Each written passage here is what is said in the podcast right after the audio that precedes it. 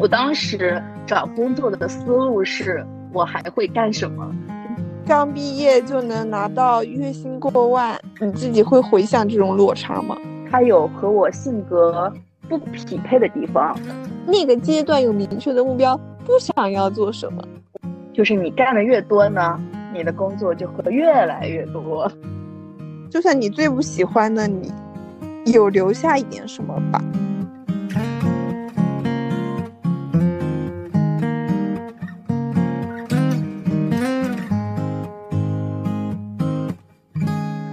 Hello，大家好，这里是再说一个，我是敢敢，我是潘强强，这是新的一期，看看别人在干什么。但是这一期呢，是由潘强强来问我，因为我觉得我最近非常需要很多灵魂拷问，然后来详细的剖析一下自己，所以呢，就会有了这一期播客。那让我们就直接开始吧。嗯嗯嗯，看来敢敢是上班上烦了。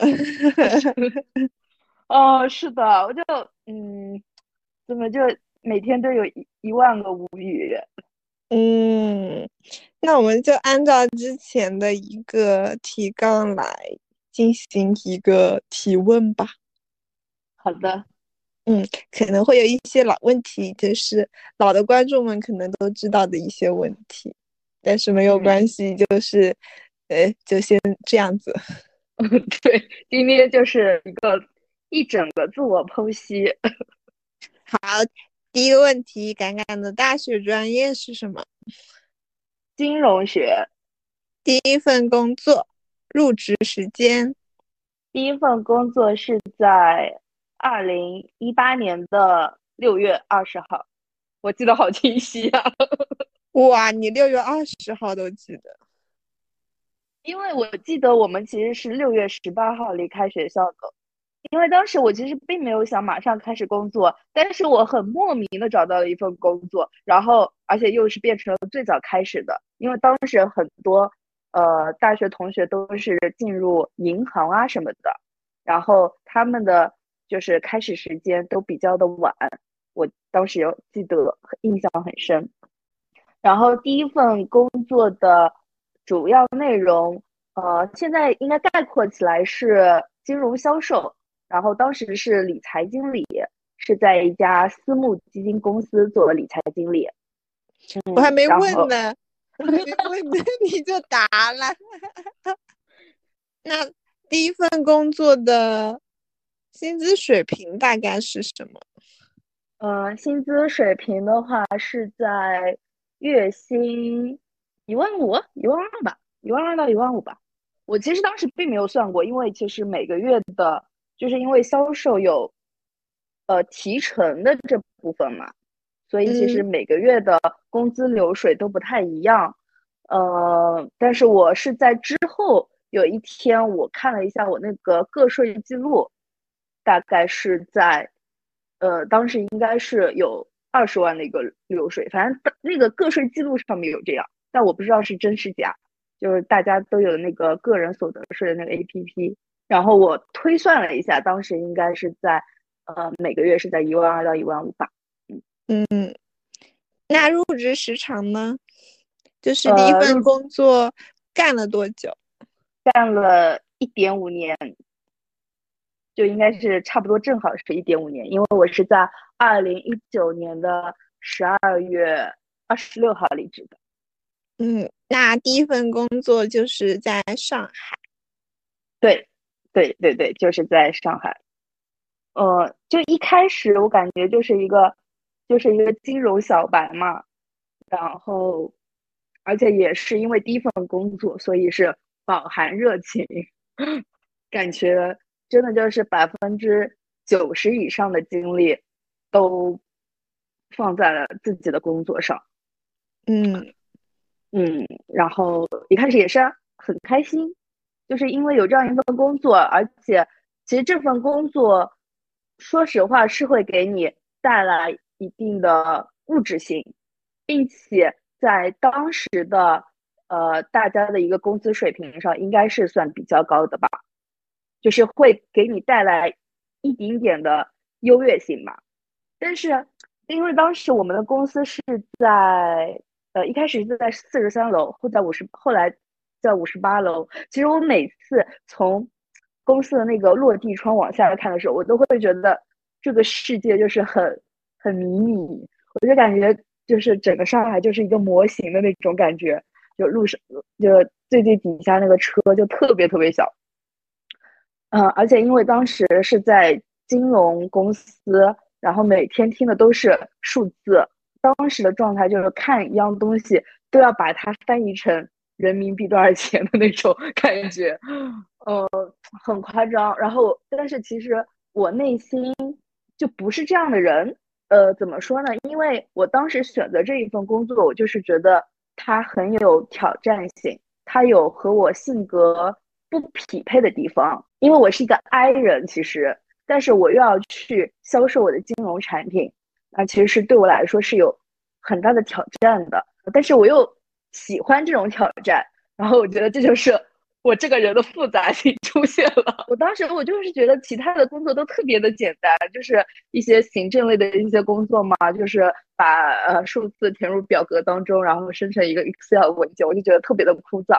但是呢，这份工作是很大程度上是与人沟通的一份工作，我也非常的好奇他们是怎么和一个陌生人达成交易，并且这笔交易呃至少是在一百万。然后甚至是上千万，甚至是过亿的交易，我就觉得很神奇。然后我也想要体验一次这样的神奇。进入以后呢，我又担心，就当时是一八年嘛，当时的那个大环境就是很多 P to P 爆雷了。然后当时我每天都要觉得自己的公司呃不行了，但是呢，我又不知道为什么，也就是。有一些些有一丝丝的正义感，我就觉得我要在里面，然后抓住他们的 把柄，很奇怪，是不是？很奇怪。那现在那家公司还 OK 吗？现在不 OK，好像是今年不 OK 的。呃，我有看到一些消息，就是他爆雷了。还有就是我听以前的同事说，呃，有一些高管，呃，就是进去了取保候审啊什么的。还有一些同事在做笔录。但是因为我离开的时候是这家公司的鼎盛时期，就是特别特别好，呃，所有的所有的产品都是百分之一百兑付，所以应该没有什么我的事情。而且我当时走的时候，我还记得我去长沙玩儿，那是应该是国庆吧，是和大苏晴一起玩儿，然后我就跟他说了我的离职原因，我就说我想要离职，毕竟金融其实是一个高风险高收益的行业，虽然。就是现在这家公司很好，但是，呃，我如果在里面，那我的资产这个盘子就是会越滚越大，就像滚雪球一样，就其实是肯定是越滚越大的。但如果一旦之后这个公司出现问题以后，嗯，我其实是没有办法收拾这个场面的，而且我我会收到我自己内心的谴责，就是我会自己会谴责自己，就是道德会谴责我。我就会良心过意不去，所以我觉得我就要在这个公司最好的时候，我是确保他能支付的时候离开这家公司。那我对我所有的投资人其实是负责的。呃，当时其实我只有两位投资人没有拿到钱了，呃，然后一位是一月份到期，然后我是十二月份离开嘛。那其实这位投资人他的意向是很明确的，他一月份到期以后，如果我还在职，他肯定是会投的。呃，而且他当时投的是三百万，那他那他佣金就是三万块钱，但我当时我就想着十二月我一定要离职，我如果我做完他这一笔再离职，我就会觉得我又要背负一年的，就是莫名的那种责任感吧，就是我又要觉得我要对他一年的这个三百万的资金负责，内心就会很煎熬。但是另外一位呃投资人他本身投的就是股权类的产品。然后是新能源汽车的股权类的产品，然后股权类产品又和其他的固收类的产品又有点区别，所以我没有特别的担心，所以我当时就选择十二月离职了。还有另外一种，我判断我要不要在这行业继续待的一个方式是，同行业的人，我羡不羡慕他们的生活，或者说我想不想要过上别人就是。在这个行业待了三四年以后，或者五六年以后，他们的生活然后我发现我其实并不羡慕，虽然说当时显得很高大上，但你最终其实就是为这家公司打拼嘛，或者说你就是想要销售出你手上的理财产品，蛮无聊的。就是你做了一年、一年半以后，就是整个事情就是没有什么长进。嗯，然后我就是觉得还有另外一点，就是我觉得我在呃，就是这个金融行业，它要求的其实并不是你能力的高低，呃，更看重的是一个人的资源。你的资源越好，或者你认识的有钱人越多，你和有钱人的关系越亲近，那你就是会，呃，你你的业绩就是会越好。然后你。就是白手起来，你就是一个小白开始，你就是会很困难，就是是天然的一个不平等。嗯，虽然我当时已经有了大概一两千万的一个盘子吧，然后后来就是接我接我客户的那个那个新人就很开心，因为我其实所有的客户好像都基本上都续约了，然后他就白白的获得了这么多的业绩。但还好吧，这些都是后话了。就是我感觉我也不是很想背负。又一年的那种责任感。那总的来说，就是你其实对你所销售的产品还没有那么有信心，或者是对这家公司还没有那么有信心，再加上大环境也没有那么有信心，所以你就是决定离开金融行业，对吧？嗯，可以这么说，就是因为它前期的产品其实是底层资产很透明的，然后到我。大概就是一年以一年多以后，呃，我记得就是那个就是那个刚刚说的那股权的一个产品，我想要看它的底层文件，因为我其实销售去出去了。那当时客户要求看的就是那个保底保底回购的那个条款，但是我当时问，呃，我的领导我说我的客户需要看那个条款，然后他就可以订购，但是，呃，就是没有给到我这个条款，没有给给我看到那个合同。我当时就有点怀疑，但是呢，他后来好像给我看了一个补充协议吧，反正就不是那个，就是原本的那个协议，啊，反正我就是就是这一系列以后吧，我就感觉好像有点不太对，又因为整个金融环境真的特别特别差，就是好多以前感觉做的很好的一些公司都爆雷了，然后我当时就是觉得不能再。这么继续做下去，我还是，但我当时走的时候，确实是公司很好的时候，都是百分之一百兑付的时候，所以，呃，我要说完全不信任公司，那倒也没有，毕竟当时我走的时候是二零一九年，对吧？二零一九年年底，那二零二零、二零二一、二零二二、二零二三，就三年多的时间，其实三年口罩期间，这这这也是意外事件，我觉得很大程度是我个人就不太想做了吧，我就想要做一些其他的一些事情。所以才离开的，就是你觉得在那家公司，你好像不能再获得什么了，好像就是在重复性的工作和内容。你就算是再往往后做，然后你看到你往后坐的那个人的样子，你好像也不是特别想获得那种生活。对，而且之后其实都是人脉的叠加，就资源的叠加，它和我个人的。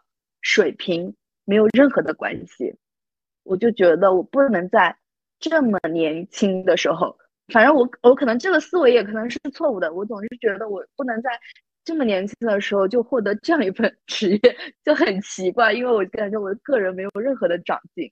那下一份工作，当时还在上海做了几份兼职，一份是导演助理的工作。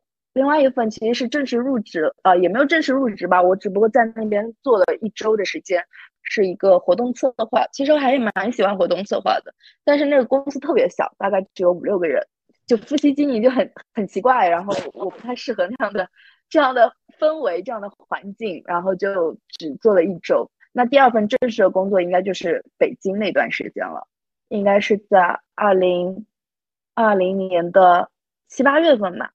过去的，然后这份工作啊，有一点神奇，就是那家公司呢是我小叔的公司。然后第一呢，我就是我自己有一个北漂梦想，我就是想要去北京啊，没有为什么，就是无论去北京做什么都可以，反正只要去北京，这是第一点。然后第二点呢，我妈可能觉得我在家里确实待了太久了，因为我应该可以算在家里待了半年吧，可能有点着急，呃，就跟我小叔说了一下。然后呢，我就去北京的他的一个项目上做了文员，然后大概做了半年的时间吧，可能半年稍微不到一点点的时间。然后我发现文员的工作真的是对我来说啊，对我来说特别枯燥乏味。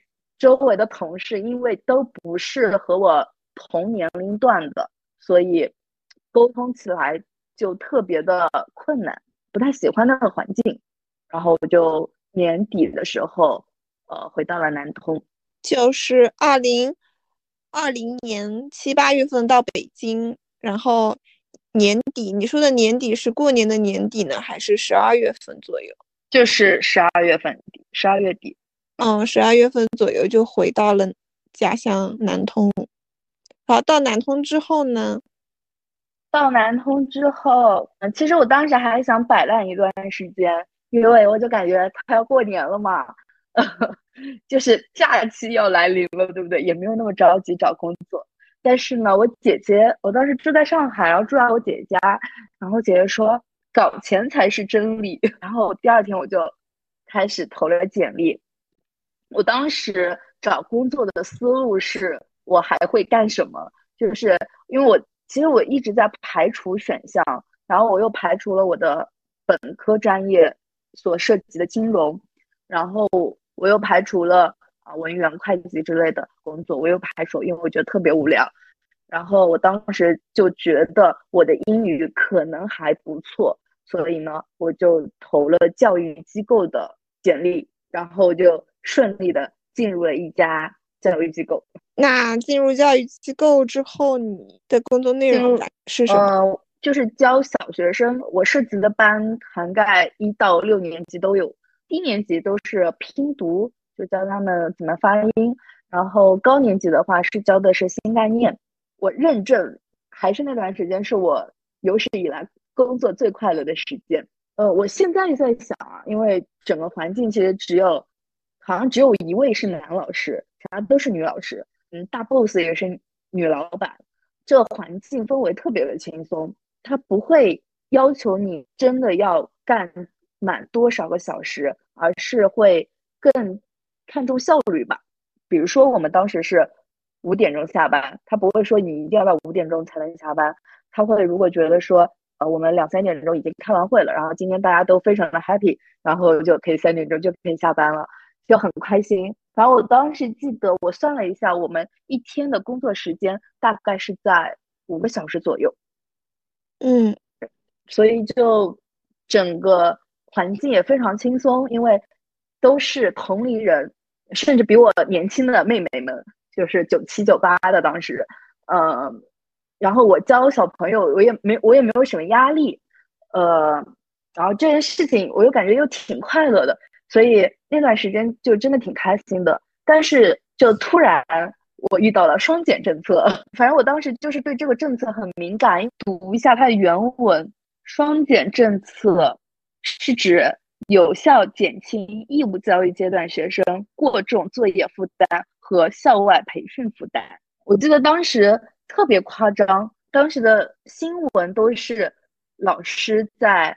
呃，什么什么地方给学生补课，然后警察去抓了，然后还有就是南通的街头很多的教培的那个牌牌子就全部卸下来，那些广告都不能出现。呃，然后还有呃学校老师呃跟同学们说要把校外的培训机构的钱全部退掉，说是一些不正规的。最大的就是新东方，他也。全部好像变卖资产还是什么的，当然我不知道他现在还有没有在做一些呃教培方面的业务，我没有特别关注。反正当时就是这些铺天盖地的新闻，我们那个我们那边的机构就是好多学生过来退课，因为老师说不能上了啊，学校说不能上了，国家说不能上了，然后就好多学生过来退课。呃，还有就是甚至有闹的啊，嗯，闹事的。嗯，然后我们呢也停课停了一段时间，所以我当时就一系列的事情让我觉得我不能在这个行业待下去了。呃，这个行业肯定是一个夕阳行业了，国家都出这么大的政策了，我肯定要走了呀。又开始投简历，但是我当时的一个思路就是，因为我就觉得，呃，这样的民营企业或者是这样的小型的机构，特别的，嗯，不稳固吧。就是国家的一个政策，你就可以对你来说就是一个翻天覆地的变化。嗯，所以我当时。找工作就想找一些国企、央企，还有一些政府类的一些政府类的工作，这样我就又转变了一份工作。嗯，那大概在机构的时间是多长呢？机构是正好是一年，二零二一年的一月份入职，到二零二一年的十二月三十一号，正正好一年。双减大概是什么时候出现的？二零二一年七月二十四号。嗯，出台的，然后二零二一年九月一号正式实施，那就是实施九月份，然后你对十二月份就离职了，对，就是我当时记得很清楚，因为其实它是暑假出台的嘛，七月二十四号就正值暑假，其实这如果是正常的暑假，就正值教培机构营就营业很好的时候，因为正好是暑假，然后大家都把。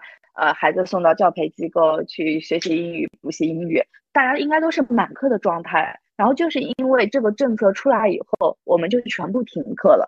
当时好像说，但是可以进行线上教学，但是有些家长又觉得线上教学的效果不太理想，所以呢又想要退课。那段记忆还蛮深的。我还记得有一段时间，他说不能在白天参加校外培训机构。但莫名其妙晚上可以，然后我们就晚上也给别人上课。我们是我们的工作时间是从下午的三点钟开始到晚上的八点钟，其实五个小时，对不对？嗯，就是就这个机构确实就是还是比较人性化的。因为我后来再次投简历的时候，我发现如果是上午不上班的一些机构，也基本上都是十二点开始就开始上班了。然后我们当时那个机构就是从下午三点钟开始。呃，然后我也就是趁那段时间考了教育资格证。我当时利用就是上午是完全空余的时间，然后上午就去图书馆进行学习。其实我也蛮喜欢那个作息的，就对于我这个人来说，真是太完美了。就上午可以干一些自个儿喜欢做的事情，然后下午去上一个班，简直完美啊！嗯嗯，但就是觉得太。不可靠了，就是因为国家的一个政策，然后它现在有这么大的一个转变，然后之后我觉得就是学生流失会越来越严重，呃，这家培训机构肯定是和大多数的培训机构一样，呃，会消失掉，嗯，我就赶紧要离开它，嗯，但其实他到现在还活着，嗯，那他的那个体量有缩减吗？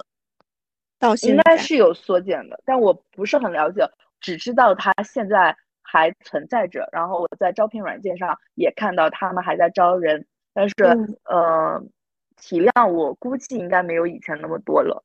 二一年的十二月份从机构离职之后，对，就是从二二年的一月四号开始，嗯，就正式的到某镇上的林人民政府上班了。嗯，上班上了多久？这个班儿也上了一年半，那大概的工作内容呢？嗯，虽然我的职位是两千党建员，但是我其实干了很多。一开始做的是团委这个部门的工作，后来变成了妇联上的工作。对的，那它是偏文员一点，还是偏嗯，比如说你说的那个活动策划？嗯，都有。这就这就是基本上是真的是五五开。因为团委和妇联每就是每次的什么重大节日，还有一些平时也都会搞很多的活动哦。还有一个统战，统战就是嗯关注一些少数民族的，还有一些企业家的，还有一个政协，所以每天就会搞非常非常多的活动。但是呢，你同时又要做好行政偏行政类的工作。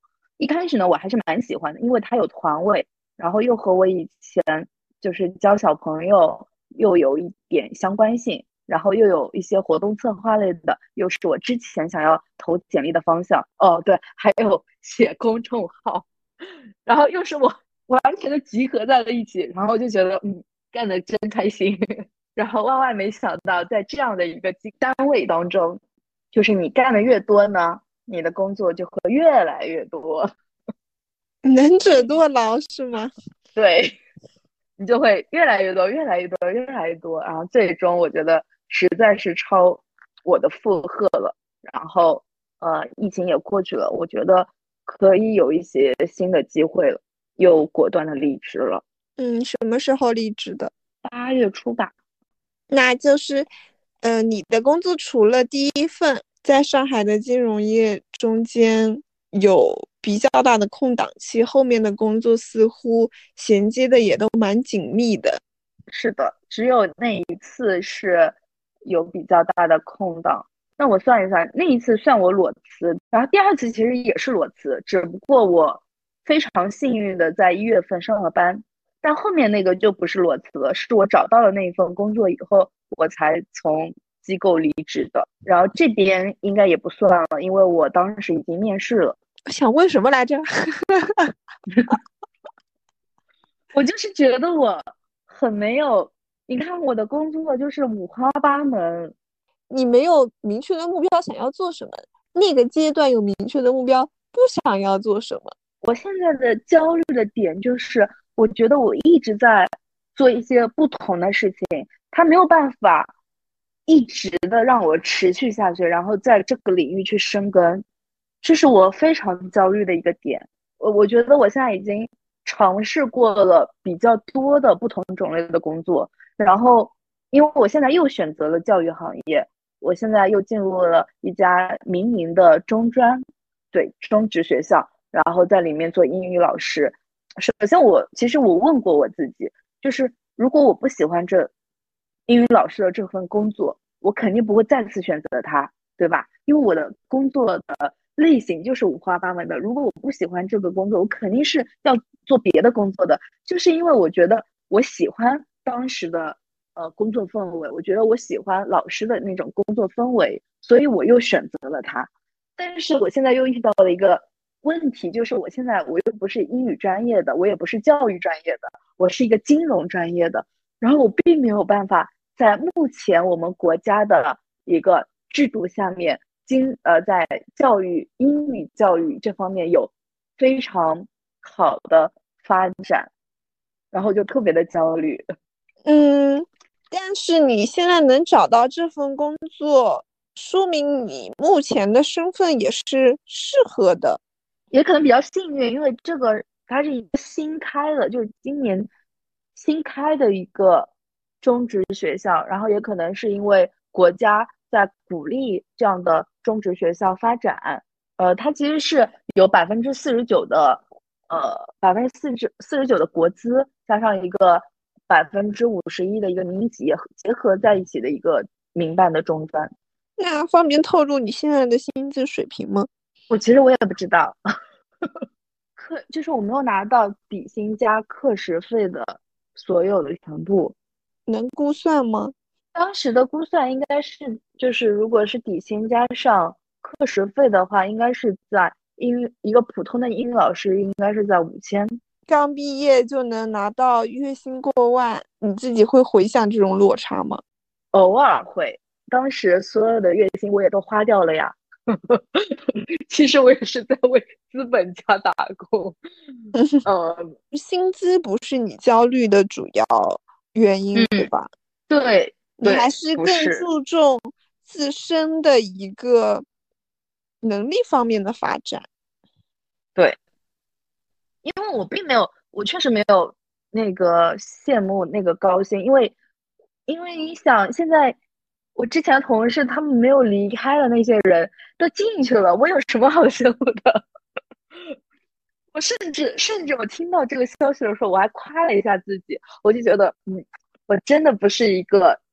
见见利忘义的人，其实从你呃离职的原因，或者是离职原因可以看出来，你还是一个风险规避型的人。因为从第一份工作就是你感觉到有那么一丝丝不对，然后包括机构的那个双减政策，你觉得民企业是很脆弱的，然后你就会很及时的规避这种风险，是不是？当有一些就这种风险出现的时候，你就会开始焦虑呢？对，是的，是是是，没错。我是一个没有办法碰到碰到错误的人。我一旦碰到了一个我没有办法想通的一件事情以后，我就觉得这是一个错误，然后我就觉得我要规避掉这种错误。你是觉得自己承担不了这种后果呢，还是不想去承担这种后果呢？我不知道哎，我也发现了这个问题，我就感觉人家如果遇到了一件。什么事情或者工作当中遇到了什么不顺的事情，但还是会继续往下做下去。或者有很多朋友跟我讲我要离职了，我要离职，他可能过了两三年都没有离职。但是我我没有办法这样子，就是我如果说我要离职，我可能就真的离职了。就是我我就觉得很奇怪，我也在我也在思考这个事情。但是从你的承受能力来看，你有你也并不是一个承受能力。低的人，对吧？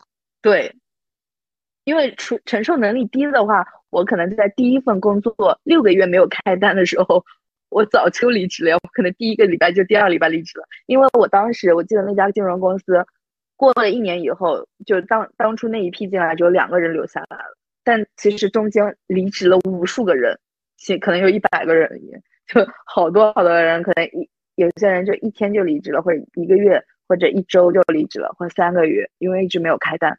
我是坚持了六个月的人，但是那六个月的时候，其实你是觉得自己还能再做些什么的，就是是有一个空间能让你去推动事情的。你离职的时候，反而是你觉得没有空间了，你的承受能力可能不是来自于，比如说是业绩，嗯。可能不是来自于外界，可能是你自己的内心造成的。我我对我就是觉得，我作为现在的年龄，呃，我是二零一八年毕业的，然后到现在二零二三年，呃，工作五年了，我就觉得作为一个这样刚刚入职场的这样一个人来说，他也一定是要疯狂的成长的，我就接受不了自己停滞。就停在那边，或者就只是总是做一件事情，我就接受不了这一点。但其实很多的专家，他就是因为一直在做同一件事情，他才能成为专家呀。所以我就，然后我就又开始焦虑了。那比如说，比如说你在那家培训机构继续做下去，对吧？那你的目标是什么呢？你是想要自己开一家培训机构吗？我就有这个想法。我当时就觉得，嗯，开培训机构真好啊。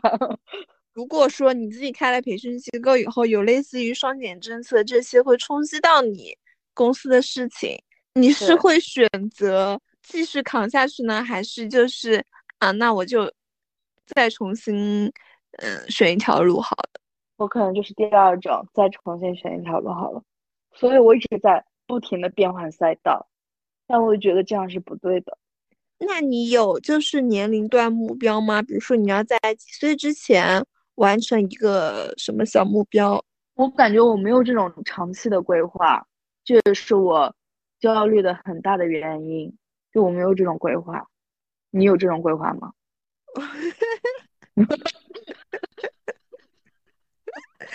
突然话锋一转，我跟你讲，你觉得你换了很多个赛道？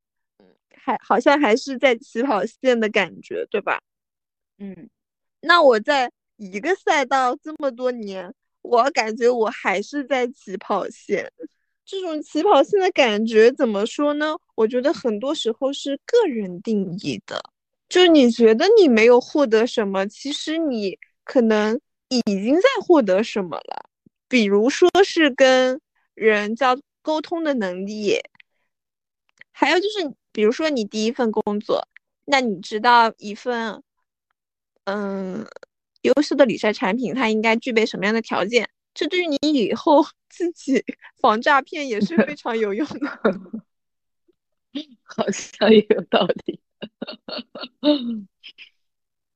对你现在的就第一份工作，你觉得它对你现在有什么影响吗？就是工作中的内容。有，就是就是我其实不怎么害怕和别人沟通，我就觉得我还是比较擅长谈判的，只不过看我想不想跟你谈而已。就是因为当时就是不断的和别人进行沟通，然后互相的磨来磨去，呃，因为当时真的就是我所有的客户都是我自个儿去寻找的，然后就是从陌生人到成为你的客户，然后到你们就经常我可能还和客户一起跑步啊什么的，就建立一种联系，就很神奇吧。然后我我。就自从那一份工作以后，我感觉我不是很害怕与人进行沟通和交流。嗯嗯，这就为你以后开培训机构 奠定了一个很好的基础。现在开不了了，现在可以开个晚托。就比如说北京的这份工作，就是到你目前为止对你有什么呃工作内容上的影响吗？没有。就我只是知道自己，其实就是我当时管理的是基本上两百多个人的考勤，就这种，然后好几十套的租房这些，我确定自己可以把它理清楚，但是我也同时确定对我来说太枯燥了，呃，就是整个过程对我来说很折磨，嗯。但是你学到了怎么统计别人的考勤。啊，对，但感觉这也不是很重要，别人一学都会了。嗯，你以后就可以自己考勤自己的员工啦。对，这一说马上就要创业了。那然后接下来就是教育机构的工作，我感觉这份工作对你最大的影响，好像就是你好像知道自己快乐，对。稍微找到了一点自己的方向，对，对。但是你喜欢的，但是你我感觉你喜欢的可能是那个工作的节奏和氛围。嗯，如果让你，如果让你用别的作息来干那份工作，你还会喜欢吗？就是工作时长吗？嗯。嗯，对，就是像对比到我现在，我以前教三个班的课，我也整天就是乐呵呵的上班，但我现在教了四个班，我就开始不开心了。那这四个班，你是觉得自己课上不下来呢，还是怎么样？就是，我就感觉我的呃工作的内容变多了，然后。呃，我上课的时间变多了，我每周多增加了六节课，呃，然后我备课的时间变少了，就是我去钻研这个教材的时间变少了，嗯，然后对于我来说，我去钻研那个教材的那个过程，其实是我比较享受的过程，我还是比较喜欢那个备课的过程的，所以总的来说就是工作量增加了，但是。钱又没有变多，所以我不开心。嗯 嗯，然后就是，嗯，事业单位的那份工作，嗯，那份工作会给你留下什么东西吗？到现在有，因为我现在在自己的家乡，然后这个地方。也不大，所以，嗯，他们是我很好的人脉资源，就说的比较功利化一点，确实是我比较好的人脉的资源。然后另外一点就是，其实我在南通并没有很多的朋友，然后，呃，他们就是之前我们有一起出去玩啊什么的，其实也是蛮开心的。就抛开工作不谈，嗯，可能对我生活上帮助会比较大一点吧。那这么看下来，你也并不是说，嗯，每换一个赛道都会让你回归一个零。其实你并没有回归一个零，你还是获得了一些东西，可能不是一，但是也有个零点几了，对吧？嗯，但就是我每次的工作内容都非常的不同，毫无关联。但是很神奇的是，你每跳一个赛道，也不影响你，因为有些有些工作它是要求要有本行业的那个经验的嘛。嗯，但是好像并不影响你选择不一样的东西。哎，这个好像也很奇怪。那说明其实每个工作它可能会有一点。相通的经验也好，或者是带给你的职场上的一些成长也好，可能是能让别人感觉到的，但是你你觉得可能是没有的东西。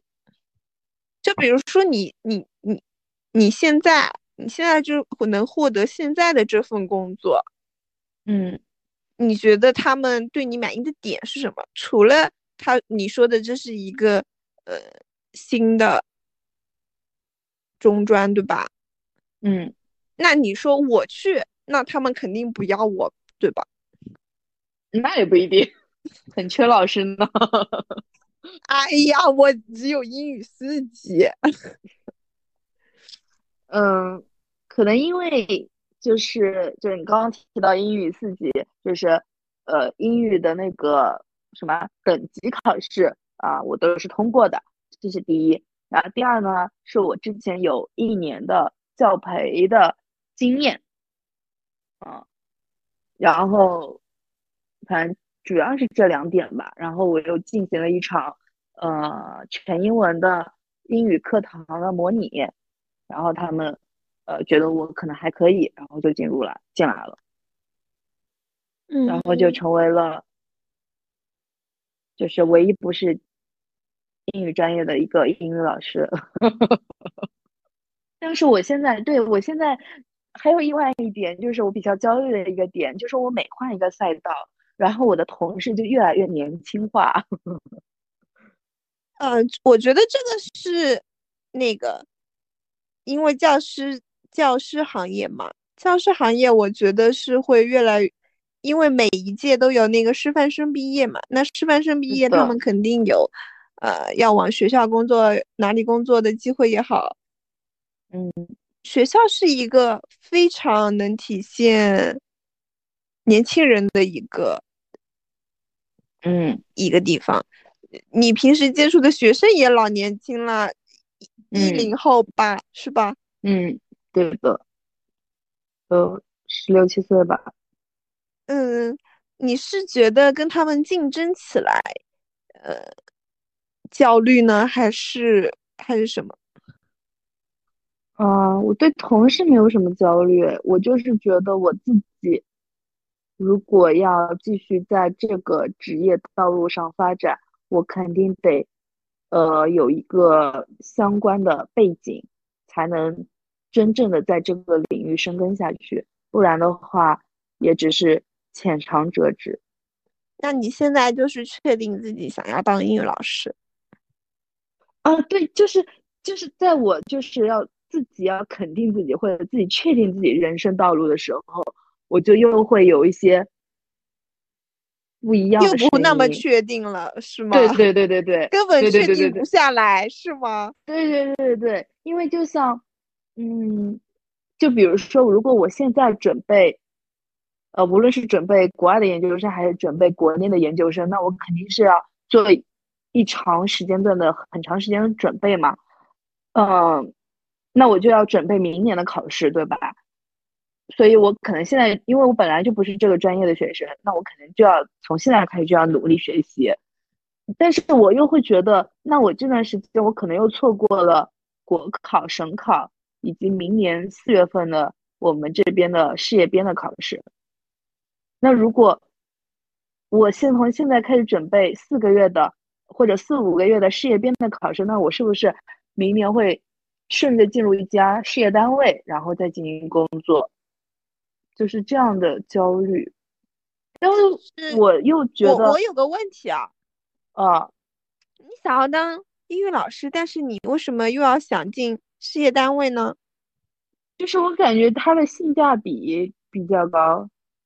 但是如果他，但是呃，就算是考进去是正职嘛，那正职也会出现说你之前遇到过的那种情况。对，对的。那那个时候你会有。就是因为正职了之后，你的离职成本是不是更高了呢？对，哦，我发现你好像是不能接受自己太忙。你只要一太忙，你就会很想要脱离那个环境，你就是没有自我的一个时间了。好像是哎，就是我现在很想要。有一点点想要，就是因为我现在不能录播课，我好久没有录播课了，我就我就觉得我没有那个时间。嗯，对，就是你觉得你的时间不够用，就像你说的，你想要当老师要干嘛干啥的，现在工作没有时间给你分出来学习干自己的事情。嗯，因为你好像不是特别。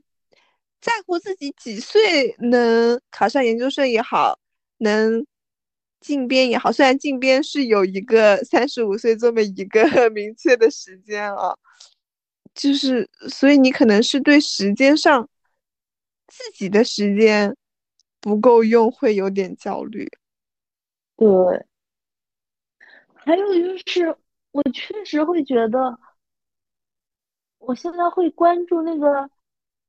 时间成本或者机会成本，是因为年龄的问题吗？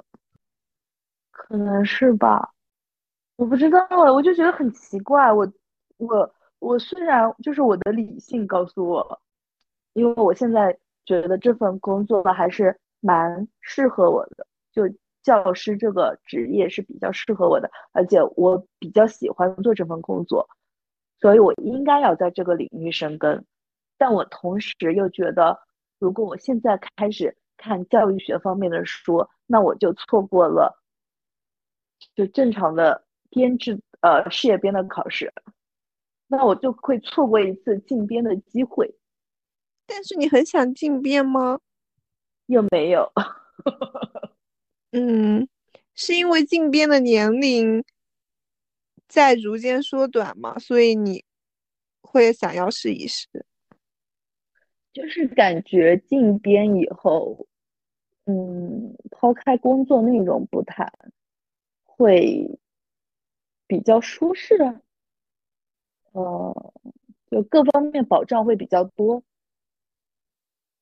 比如什么？是你 自己想想的，还是别人跟你讲的？是，我我就感觉进编以后那种什么医疗保险啊，什么那种。都会比较多呀，就感觉保障比较多。那如果你自己赚的钱，你可以给自己买补充保险啊！你你要要那么多医疗保险干什么？然后进店以后，那个公积金也比较多啊，那我就可以呃付个首付，就又可以买一套小房子了。那如果你能自己赚钱，公积金也不在话下。就是哦，对对。就还有那个时间成本啊！你进编了，然后没有获得你想象中的那些东西怎么办？马上离职，马上离职。对，那你不是又白费了那么久的东西？对，就是你哦，你现在是求稳定了是吗？对。就漂泊了那么久以后，就觉得需要稳定的生活。你是觉得你在这个中专干不久？嗯，因为他有太多的条条框框，以及我觉得他不太尊重老师，就是领导层方面不太尊重老师，因为因为我入职的时候我就问清楚了我要带几个班，我一周要上多少节课，那肯定是因为我我接受这样的方案我才进来的，对不对？那你现在突然给我加了一个班，然后我每周要多上六节课，那其实整个初始条件就又发生了变化，那我就得要思考我到底要继续。要不要继续做这个这件事情？我感觉我还是确实非常考虑我自己的时间成本。但我现在其实又想，那如果我就是这样，我就接受了，然后我一直在这家学校一直做下去，那我似乎可以考一个，因为好像在学校的话，我可以考一个教育管理的。非全的研究生，然后，呃，就是再在教育这方面再继续往下走。但我现在就是莫名的加了一个班，我主要就是有点不开心，而且我现在没有办法解决，因为我问了校长，校长说以后就是要带二十个班，呃，二十节课以上。但是你能上吧。这课你能上吧？课我能上。嗯，那你先上着呗。我是想说，你可能是最近事情太多了，因为你还要忙结婚的事情。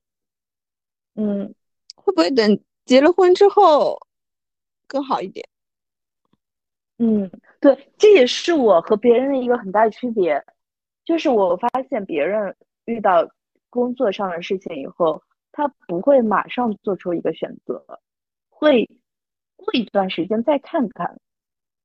但是我感觉我可能触发到我某身上的某一样东西以后，我就会立马想结束掉这份工作，然后我也会立马做出行动。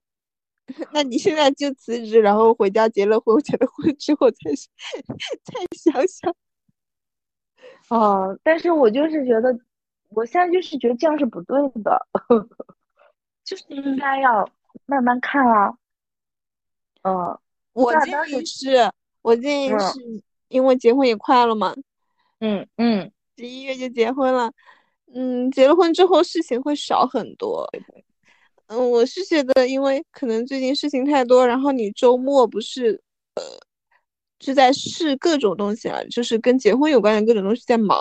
那你如果就是结完婚以后，你的休息日可以用来学习休息，比如说学习的话，嗯，因为你现在忙碌的东西也不是，嗯，学习的东西，关于你自己本身的东西嘛，就是后面话你可能会不会好一点？我觉得你说有道理，因为你说的。那些课，课你也能上嘛？对，就是这份工作没有到压力很很大嘛？就你你上完课，你也没有觉得特别难受，对吧？只不过就是因为没有跟你商量就给你课，如果他跟你商量，你说不定也能接受，然后你就接受了这么一个安排。只不过他就是先给你安排了，然后没有跟你商量。对，我就你可能是气在那个态度，气在那个领导的决定的顺序上，但其实他先跟你商量，你说不定就也接下这个课了。所以现在的工作量并不是你焦虑的点，薪资也不是你焦虑的点。对，目前不是。嗯，然后这个行业又是你想要干的行业。对，因为我觉得我总算找到了一个国家在大力扶持的一个行业，职业教育。嗯，那我想说，你有考虑到废权的研究生？嗯，就是考虑。嗯，这个学历你们学校认吗？或者是同同类型学校认吗？我不知道哎，但是我知道有另外一个老师，他是去年考了。安徽师范的非全，嗯，就是如果认的话也还好，嗯，那我觉得你可能，因为你现在就是已经是要上这个课了嘛。嗯，那你有没有可能跟领导沟通的点，就是说，我现在，因为你现在不接也得接了嘛。嗯，就是下次，下次有这种的话，就是能不能让他先先跟你沟通？哦，这就是有一个我不是很喜欢的点，就是我感觉领导很不就不太尊重别人。哦，我想问，今天他也在，他是不是男领导？对的，两位男领导。哦，我没有歧视歧视男生的意思，只不过。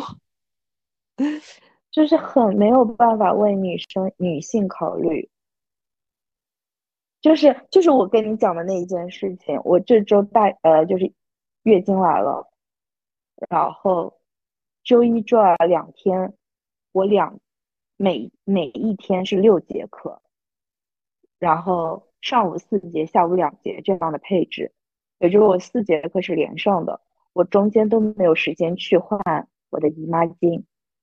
嗯，这个这种点就是男领导真的没有办法思考到，嗯，但是之前的培训机构的那个女领导，我就感觉她会思考到，她会有，他设置了很多假期，比如说，呃，嗯，哺乳，呃，哺乳假是本来就有的，比如说每新手妈妈每个月都会有。一天还是两天陪孩子的假期，然后爸爸也有，然后还有嗯呃生日假，然后还有生日假应该很多公司都有，然后还有一些什么样的假期，反正我现在忘记了。当当时设置了好多好多假期，就真的很人性化，就很喜欢那个老板。嗯，那看来就是说一个。环工作环环境氛围和就是同事领导的对你心情影响也挺大的。嗯，对我感觉我决定要不要做这份工作，就是我上这份工，我上这个班开不开心。就是如果这个班上的挺开心的，我就会一直做；但是如果我上这个班不太开心，我就会不想做。嗯。但是你离开那个教育机构，不是因为你不开心？对对对对对，是因为我觉得他没希望了。这就是国家的一些政策嘛，也是我这次选择学校的一个原因。因为我总觉得学校毕竟不像机构那么容易倒塌。嗯，你很会明哲保身吗？哦，是吗？我也我也觉得。规避风险，不愧是学金融的。还有那么点专业背景，我也很迷茫啊。听你这么说，怎么回事？可是我感觉我也，哦，我现在感觉我还是更偏向于。我是感觉你想要跟想要做的东西太多了，你不真就是每个人都不可能同时做到的呀。你不可能同时要考研究生，同时又要。考编吧，从年龄上来说，考编是三十五岁嘛？那研究生你是什么时候都可以读的，你就是八十岁，你也可以去考研究生。可是，这是我放弃第一次读研的给我的自己的理由，就是我觉得我现，因为当时我不是升到了，但是那个研究生的专业不是你喜欢的呀。对对对对对，所以我觉得我现在我已经知道我要读什么专业了。嗯，我是觉得，既然你那个时候能够申请上，那么说明你绩点方面是没有什么问题的。虽然可能现在更卷了，绩点可能要求更高。那肯定是，对，现在肯定是那个。但是我不知道他对成人的，就是成人的绩点要求是怎么样的。我也觉得，我现在其实要做的就是，就考虑好，然后我就努力的去做那一件事情。就不要再想别的选择了。我现在乱的点就是，我又想，我确实就是又想干那个，又想干的。比如说，我今天看到国考截止，我竟然没有报名国考。虽然我知道我报了国考我也考不上，但是我又会有点失落，就是我竟然没有报名。啊，那选考还能报吗？可以。那你要不先报吧，因为这个是最最近的，你就按时间顺序来好了。就我们每个都报，但其实这样子就不会有什么结果。其实，嗯，什么叫每个都报啊？就是你不是说报省考吗？然后省考完了就四月份的事业编啊。哦，还有这这东西啊？那你就不用报省考，你就报四月份的事业编好了。反正你们学的是同一套，什么行测跟申论，对吧？行测，行测跟申论。但是，但是，对对对，但是这样的话我就没有办法准备。如果我想要读那个研究生，那我研究生先报一报啊，姐妹。研究生是研究生又不会。因为研因为研究生，我的理感觉是他对年龄和实际上没有那么紧迫，因但是你现在又很想要尝试事业编，你就今年先试过去，试过去咱不行，咱就是把事业编完全抛弃掉，然后你就继续准备那个研究生就好了。嗯，因为咱们考研究生要，如果国内还是要考政治，政治咱们。考编的时候没落下，哦，哦，这个思路通了。我们考编的时候没有落下研究生要的政治啊。哦，对，就相当于其实这我这几个月在复习政治呗。对啊。嗯，然后然后你要考的英语，你平时平时在工作中也没落下。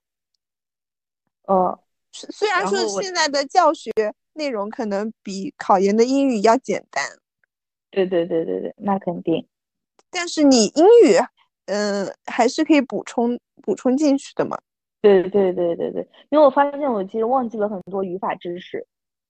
然后你现在就是一整个面对，面对学生就是教学，可能在你。就是咱如果过了笔试，就面试上也没有什么问题。嗯，所以我对我可以现在准备事业编，然后如果过了，那我可以准备事业编的面试；如果没过，那我全新的准备研究生的考试。然后当那那时候我就可以专心的准备专业课方面的，就教育学、教育心理学这种东西。因为这是我欠缺的部分，嗯，很有道理，对吧？因为政治和你的英语是必考的，对，那政治应该是没落下，你再刷刷一些考研题嘛，嗯，然后他不是政治应该考研也要写写什么？写大题，对不对？应该是要的，我不知我我不知道要考什么。嗯，但是差不多嘛，你就是这个感觉是没有落下的，政治的政治。的感觉，因为因为因为考试业编它也是要结合时事的，你考研的政治肯定也有也有时事的部分嘛，嗯。嗯，所以这这部分是会有重合的，我觉得我觉得是哦，嗯。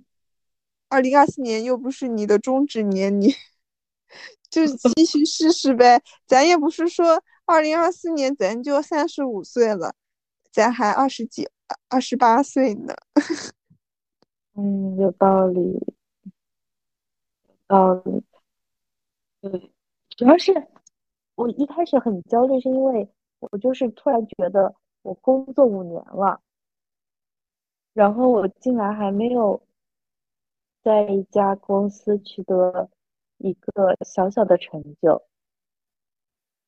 因为就是在我的概念里或者时间概念，就是一个人毕业了五年，那他肯定有那么一点小小的成就啊。然后这个我也不好说呢，因为我也没有。然后就觉得啊，我自己怎么还是一个。普普通通的，然后还说实话，说实话，嗯，经济大环境并没有那么好。你看，从我们毕业一八年毕业对吧？就嗯是暴雷，对的，然后一九年开始疫情，对，然后疫情三年过后，现在今年算是全面性开放，嗯，但是又有无数的战争，呃，对，就是我觉得大环境还是不太友好的。因为我们其实我们作为金融毕业生，真的是一出来就是各种暴雷，你这可能是对自己突然有了一个形象的想象吧。可能是吧。嗯，嗯，你想想，如果你说要在某个领域有什么建树，那你如果在第一家公司待进去，你我可能要去牢里看你了。你的建树都建到哪去了都？有道理，是嗯，真的。对，我可能，而且我可能以后再也不会有这五年的时间来去尝试那么多不同的事情了。就算你最不喜欢的，你有留下一点什么吧？对，因为我知道，就是因为它圆了我小时候的一个梦。就是我当时其实就是刚毕业的时候，其实我超级想去北京，因为但是我妈就是家里人会觉得北京太远了，但是我就是做到了，达成了我之前的一个梦想，就是要去北京。一个非常虚无缥缈的，对，一个毫无就是没有什么目的的一个梦想，就是要去北京工作。然后我真的真实的体验到了北京的工作。哦，还有一个就是我小时候吧，我好像看过一部电视剧，然后可能是赵宝刚导演，有没有这个导演？我忘记了。反正里面有一个角色，然后呢，就和现在的旅居的人很像。他就是那个角色，就是他每到一个地方，然后就会开始一份新的工作，然后在那个新的城市生活，然后呃，可能过了一年半载，然后他就会换到另外一座城市。其实我当时就很喜欢这个角色，所以我感觉我找工作的时候，其实我也会有带有这样的性质，就是说一开始在上海，然后当时就又很想去北京。所以又回到南通的时候，我其实没有那么排斥，因为对于我来说又又是一个新的环境。嗯，嗯，其实你并不会惧怕一个环境的变化。对的。那你是 I 人吗？你不是，但我确实是 I 人。你不是。哦，其实，呃、但是我就是我好像 I 的部分是五十几吧，就我当时测的时候是五十五十四好像，然后 E 是四十多，就是可能就是就一半一半的那种。嗯，然后我确实也需要很多独处的时间，但我就感觉我最近几年独处的时间有点多，所以我也很想要和朋友出去玩。这几年独处的时间多吗？嗯，我的意思就是没有和同事、同学们，啊，不，之前的朋友们一起出去玩儿，因为之前疫情嘛，然后也因为工作单位的性质的原因，然后不是一直待在南通嘛，然后后来就恋爱了，然后要结婚啦，然后就很少和朋友们出去玩，就所以我还蛮羡慕你们在杭州的状态的。那我就再问问你，那就是目前已经做了呃这么多方面的工作，你还有没有想要尝试的？外企，而且是对女性友好的外企，嗯，就还蛮想要，呃，就是有一点点想要体验吧。那就果我，嗯，嗯，那工作内容有什么想体验的吗？就是你说的外企嘛，那外企也有很多种岗位，我现在还没有什么想象，我感觉，我不知道能做什么。就除了文员都想做是吧？但是我感觉，其实我当时做文员不是很想做的原因，也是很大程度上是因为，嗯，那个环境太不友好了，而都是都是男性。对我现在就是觉得，确实女性的领导确实就是那么厉害，她确实就是能考虑到每个人的不同的需求，在男性领导就很难感受到那种关怀。特别是他直接就是在大会上说：“他说，你要想离，你要想辞职就赶紧辞职。”然后他说：“嗯，学校这么大，也不缺你这一个老师。”我就感觉非常的格局在哪里？但作为一个领导，怎么可以说这样的话？觉得太没有人文关怀了。没有人帮他写稿子，好像有道理。然后我当时其实还蛮生气的嘛，我就感觉怎么会这样？但是呢，我感觉我又成长了，就是我又不会觉得你是在针对我，或者说你这位领导的话有多么多么的重要，要影响我心情，影响我的选择，就觉得其实这。并不是重要的。我要选择这份工作，是我要想做这份工作，是从全意全心全意都是从我自身出发的，而不是说因为你说了这句话，所以他说的话其实就是不是完全不重要。嗯，我现在也是，就是对于领导说的一些，比如说重话，嗯，就是不太那么会放在心上，因为因为我觉得。一般一般来说啊，一般来说都是，就是不是针对具体某个人的，除非真的就是有什么利益冲突吧。你想想，他都不敢单独跟你讲，只会在大会上阴阳怪气，说明他心虚。对，所以我们的听众朋友们 就是要这样子。就领导说的话有什么问题吗？让他说几句好了。真是的，嗯，大会上阴阳怪气，阴阳回去。是的，就不像某些领导当面都不敢说。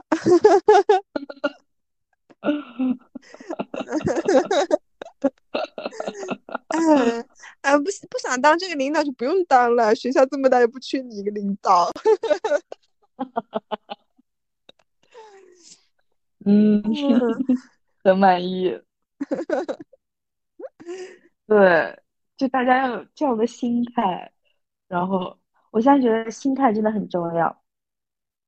你就做一件事，心态稳了，就是你会在这件事情上细水流长，就一直绵绵不绝的在做，然后就会想要，会就会得到你想要的结果。但是如果就像我一样急于求成，就急于想要一个结果，但就会陷入那种一团混乱的感觉。好像差不多啦。嗯，今天就先聊到这了。哦，还是很开心，谢谢你哦。好的呢。嗯，那我们今天的录制就到这边啦。如果喜欢我们的播客，可以在喜马拉雅、小宇宙、汽水儿。Spotify 订阅我们，然后如果你们有也有职场的困惑，可以联系我们的邮箱，然后我们再进行对话。呃，我们可以勇于表达，希望所有的女性都表达出自己的观点。然后这期就这样了，拜拜，拜拜，拜拜。